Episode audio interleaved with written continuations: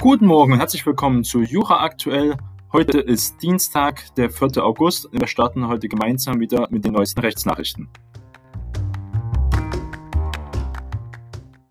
Unser heutiges Thema ist die gesetzlichen Neuregelungen zum August.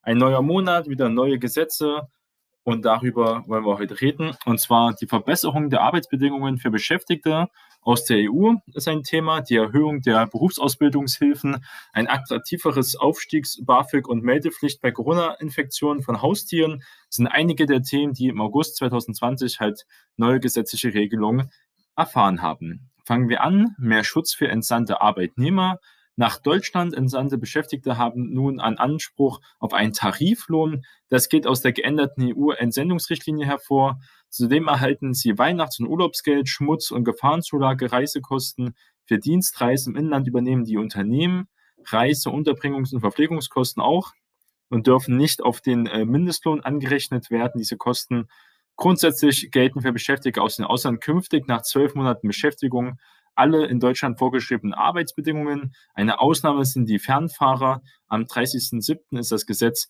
in Kraft getreten. Das ist auch ein ganz klarer Ausschluss in den katastrophalen Zuständen, die ja in den Fleischfabriken hier besonders in Deutschland äh, vorgeherrscht haben und immer noch vorherrschen, wo Leute oft auch EU-Bürger, äh, Bulgarien zum Beispiel auch Rumänen, die ja in der EU sind, ähm, wirklich ausgebeutet werden, nicht mehr Mindestlohn bekommen haben, die auch immer Unterkunft und auch Essen und alles Mögliche angerechnet haben und dann weit unter Mindestlohn natürlich gearbeitet haben. Und das ist wirklich äh, arbeitsrechtlich eine Schande. Und das wird durch diese Richtlinie jedenfalls rechtlich jetzt ähm, verboten in diesem Bereich. Mal gucken, ob das wirklich diese großen Konzerne auch umsetzen. Auch bei Landarbeitern zum Beispiel, die ja auch noch betroffen sind, sind umso stärker von Corona äh, ihren schlechten Arbeitsbedingungen und Lebensbedingungen, ob das wirklich auch umgesetzt wird oder ob wieder diese Großkonzerne Möglichkeit finden, äh, durch Sub, Sub, Subunternehmen irgendwie daran vorbeizukommen. Das werden wir weiter im Blick machen.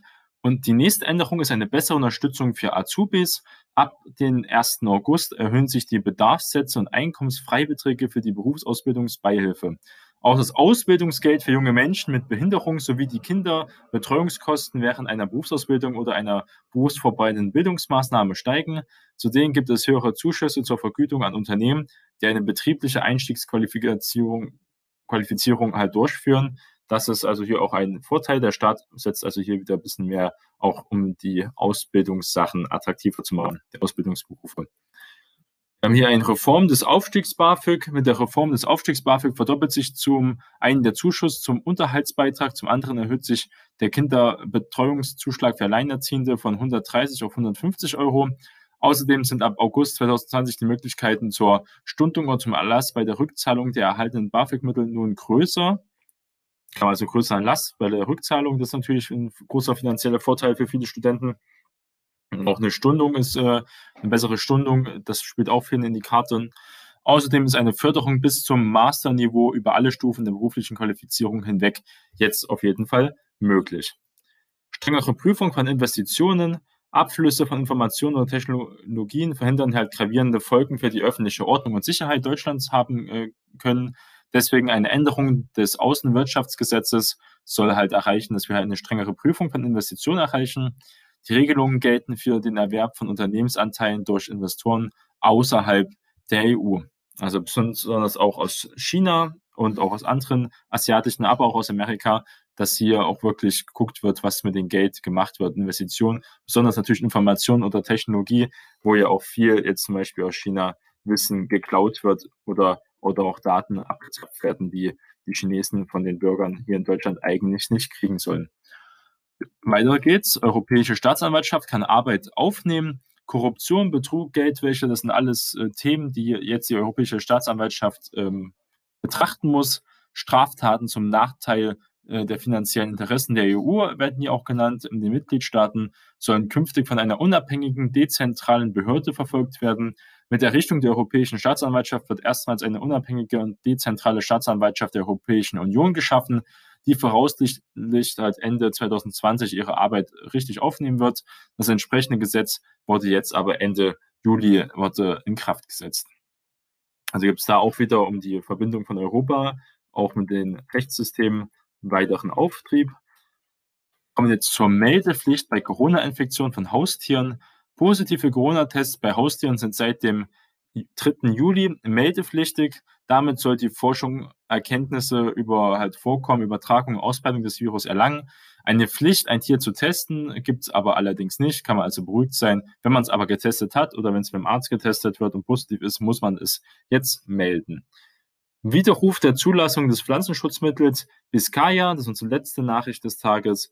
Das Bundesamt für Verbraucherschutz und Lebensmittelsicherheit widerruft zum 3. August also gestern, die Zulassung des Pflanzenschutzmittels Biscaya mit dem Wirkstoff Thiacloprid.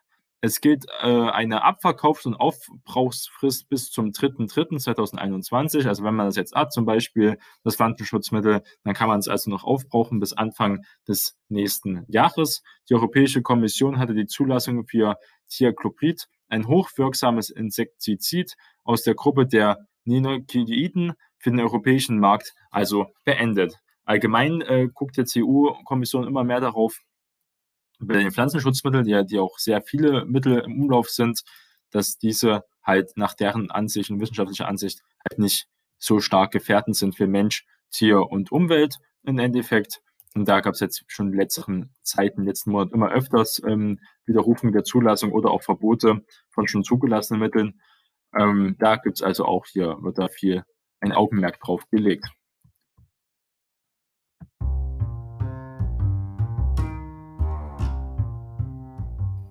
Vielen Dank fürs Zuhören. Starten Sie erfolgreich in Ihren Tag. Bis morgen.